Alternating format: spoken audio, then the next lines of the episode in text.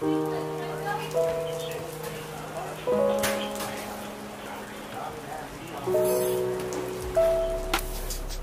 Bem-vindas, bem-vindos e bem-vindos à Conexão Psicológica, programa que enfrenta os desafios da vida com pesquisas baseadas em evidência, um ouvido compreensivo e sem julgamentos. Aqui usamos o melhor da ciência para ajudar você a ser mais feliz, mais saudável e mais consciente. Eu sou seu anfitrião, Dr. Gerson Neto, psicólogo e doutor em neurociências e ciência do comportamento, e hoje vamos falar sobre a terapia comportamental e por que ela é importante. A terapia comportamental é um processo terapêutico que tenta mudar as formas não adaptativas do pensamento que podem tornar o sofrimento emocional em comportamentos prejudiciais muito piores. Exemplos de tais condições são crenças de uma pessoa, modelos de mundo, autoimagem ou sentimentos sobre o futuro. Ao aplicar várias estratégias terapêuticas, os terapeutas comportamentais tentam alterar essas condições mal adaptativas como forma de reduzir e eliminar o sofrimento emocional e comportamentos prejudiciais à saúde.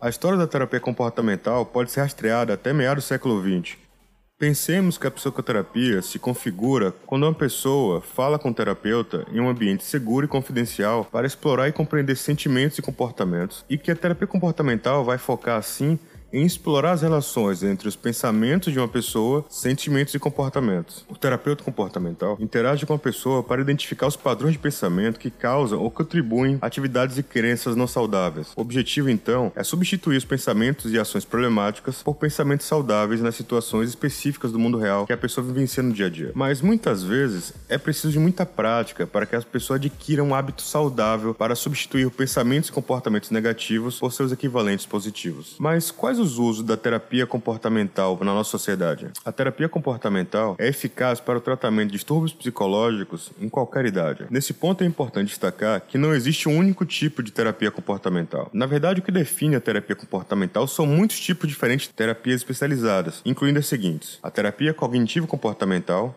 onde o terapeuta ajuda a pessoa a identificar padrões de pensamentos prejudiciais e a compreender como esses pensamentos contribuem para comportamentos e crenças autodestrutivas. Uma vez que os padrões são conhecidos, o terapeuta trabalha para a pessoa pensar de forma mais construtiva. A modelagem, onde o terapeuta representa uma resposta negativa sem medo a uma situação negativa, e a ansiedade da pessoa pode ser reduzida imitando a resposta sem medo. O gerenciamento de sala de aula são onde os professores participam de uma promoção de comportamentos positivos do aluno bloqueando os comportamentos negativos e focalizando em como o aluno trabalha.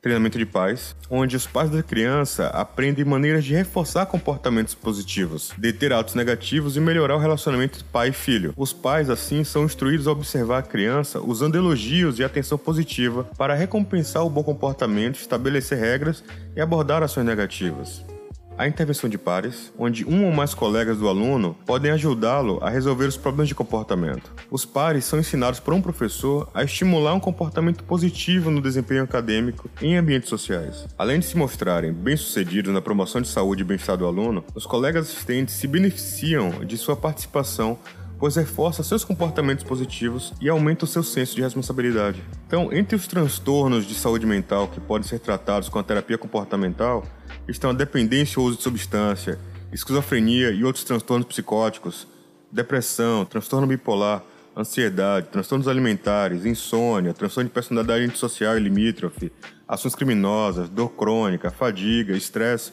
e até mesmo auxílio no desempenho esportivo e gestão de comportamento organizacional.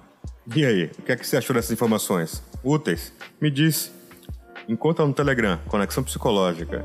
Obrigado por se conectar e até semana que vem, onde falarei mais sobre os aspectos da terapia cognitivo comportamental.